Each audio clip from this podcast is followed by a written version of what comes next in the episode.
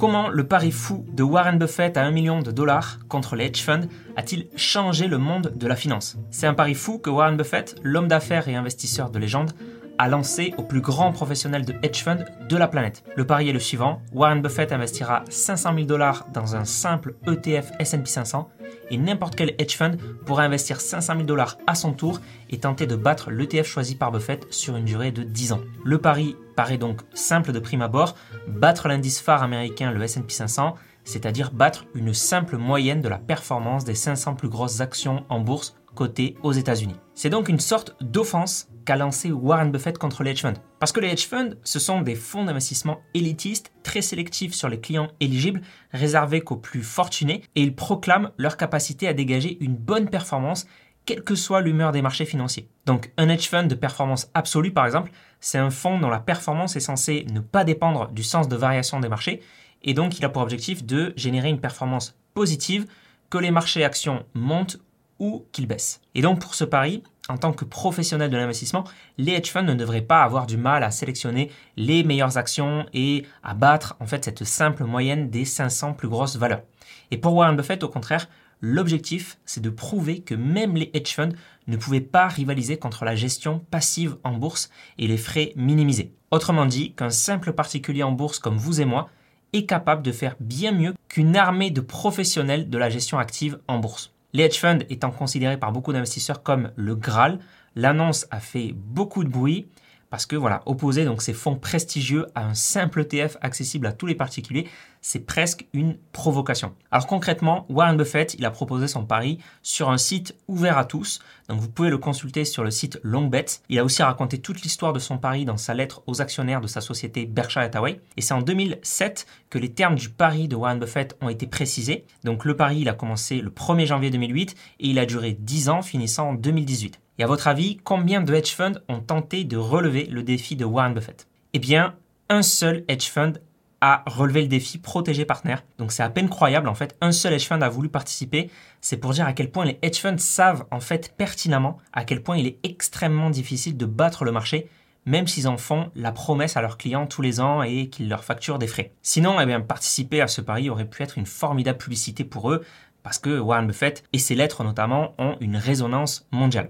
Donc en fait, les professionnels en bourse de la gestion active, les hedge funds, les fonds d'investissement, les institutionnels, etc., sont bien formés, travaillent dur, analysent les mêmes informations publiées en continu et se font une concurrence très rude. Et le prix des actions en bourse est régi par la loi de l'offre et la demande, qui traduit le résultat donc de toutes ces transactions passées en bourse, essentiellement par ces professionnels et ces institutionnels. Et donc le prix d'une action reflète l'intelligence collective des pros de la finance, basée sur leurs connaissances à un instant T et leurs prédictions. Et donc, comme le S&P 500, c'est l'agrégation de cette intelligence collective et donc de, tous ces constituants, de toutes ces transactions, et eh bien faire mieux que cette intelligence collective, c'est extrêmement difficile et coûteux. Ce raisonnement que je viens de vous expliquer, c'est un bref résumé des plus célèbres théories financières du XXe siècle, celle des marchés efficients. Et j'ai écrit un article à ce sujet que vous trouverez en description si ça vous intéresse. Et la théorie des marchés efficients, ça a valu à Eugène Fama le prix Nobel de l'économie en 2012 et c'est un modèle ce n'est pas la réalité, mais c'est un modèle permettant le mieux d'expliquer ce qu'il se passe en bourse et pourquoi sélectionner soi-même ses actions pour battre le marché, que ce soit avec de l'analyse technique ou fondamentale, eh bien c'est extrêmement difficile. D'ailleurs, depuis plus de 70 ans, des études montrent cela. On a notamment aujourd'hui les études de Spiva qui se répètent chaque année. Aux US, très peu de professionnels de la gestion active qui tentent de faire mieux que le S&P 500 parviennent à faire mieux que cet indice. Ce sont 69% des fonds actifs qui ont sous-performé sur les trois dernières années, 94% sur 10 ans et 97% sur 15 ans. Pour les fonds actifs en Europe, eh bien c'est pareil. 99% des fonds européens investissant sur les actions mondiales ont fait moins bien qu'un indice global. Mais revenons au pari. Le seul hedge fund donc, qui a voulu participer au défi s'appelle Protégé Partners. Il regroupe en fait 5 hedge funds et la performance retenue pour le pari, ça a été en fait la moyenne de ces 5 fonds, ce qui permet une diversification pour Protégé Partners, évitant ainsi de choisir qu'un seul fonds qui pourrait peu performer. Et pour Warren Buffett, son pari ne fait que traduire sa pensée.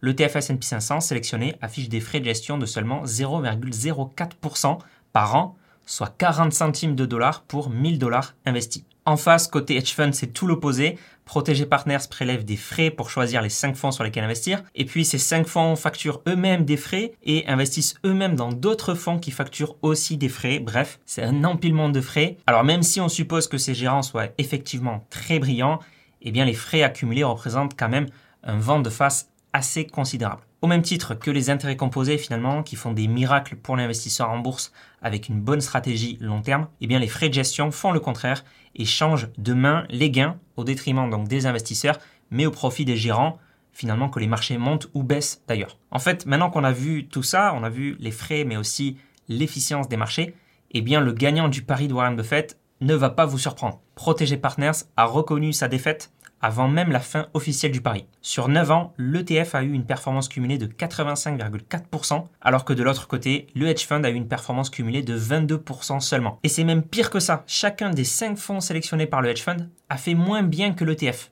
2,9% pour le pire fonds et 62,8% pour le meilleur, contre 85,4% pour l'ETF. Un simple ETF a donc remporté haut la main le pari face au hedge fund. Et au terme de ces 9 années, les 500 000 dollars misés par chacune des parties sont donc devenus 610 000 dollars avec les hedge funds et 927 000 dollars avec l'ETF. Donc si on simplifie les résultats réels en associant une simple performance annualisée à chacun des deux challengers, eh bien la différence des sommes finales est très importante. Un manque à gagner de 317 000 dollars pour le hedge fund, envolé par les frais et les mauvaises décisions d'investissement, même si ce sont les plus grands professionnels de l'investissement en bourse de la planète. Warren Buffett a reversé la totalité de ses gains à l'association Girls of Omaha, qui œuvre pour le développement, la santé et l'éducation des filles. Il a même rajouté de sa poche, donc pour un don total de 2,2 millions de dollars. Sacré Warren Buffett. Et donc, une telle leçon infligée au hedge fund par un simple ETF pourrait suggérer aux investisseurs de désinvestir des hedge funds et de préférer plutôt une stratégie ETF. Et en fait, quand on regarde la croissance des actifs sous gestion des hedge funds, eh bien, tout le monde n'a pas tiré cette conclusion et les hedge funds continuent de prospérer. Donc, est-ce que les investisseurs se souviennent encore de ce pari quand même qui est assez lourd de sens? Je ne sais pas. En tout cas, pour moi, c'était essentiel de faire un contenu sur le sujet sur ma chaîne. Et donc, ce pari de Warren Buffett, il a quand même changé le monde de la finance et de l'investissement en profondeur parce qu'il a été très médiatisé aux États-Unis et il a changé les mentalités de beaucoup de gens, notamment de particuliers, qui se sont rendus compte qu'une stratégie ETF était peut-être la meilleure voie à suivre en bourse et ne pas aller forcément voir des hedge funds ou des pros de la gestion active. D'ailleurs, l'encours sous gestion des ETF a depuis largement dépassé celui des hedge funds et prend de plus en plus de parts de marché à la gestion active. Alors rappelons tout de même que la mission d'un hedge fund n'est pas tout le temps de battre le marché. Certains hedge funds tentent seulement de couvrir les investisseurs lors des baisses de marché et de livrer une performance moins mauvaise entre guillemets dans euh, ces périodes-là, notamment grâce à de la vente à découvert, donc du short sell. En tout cas, nul besoin d'être multimillionnaire pour investir sur le vainqueur de cette compétition. Les meilleurs contrats d'assurance vie ou les meilleurs courtiers en bourse le permettent aujourd'hui dès une dizaine d'euros. Le gagnant du pari est accessible aux particuliers qui peuvent faire mieux en bourse qu'une armée de professionnels. Merci d'avoir écouté ce podcast. Si vous l'avez apprécié, vous pouvez laisser 5 étoiles sur Apple Podcast, Spotify ou autre. Ça aide beaucoup à le référencer. Donc merci beaucoup à tous ceux qui le font.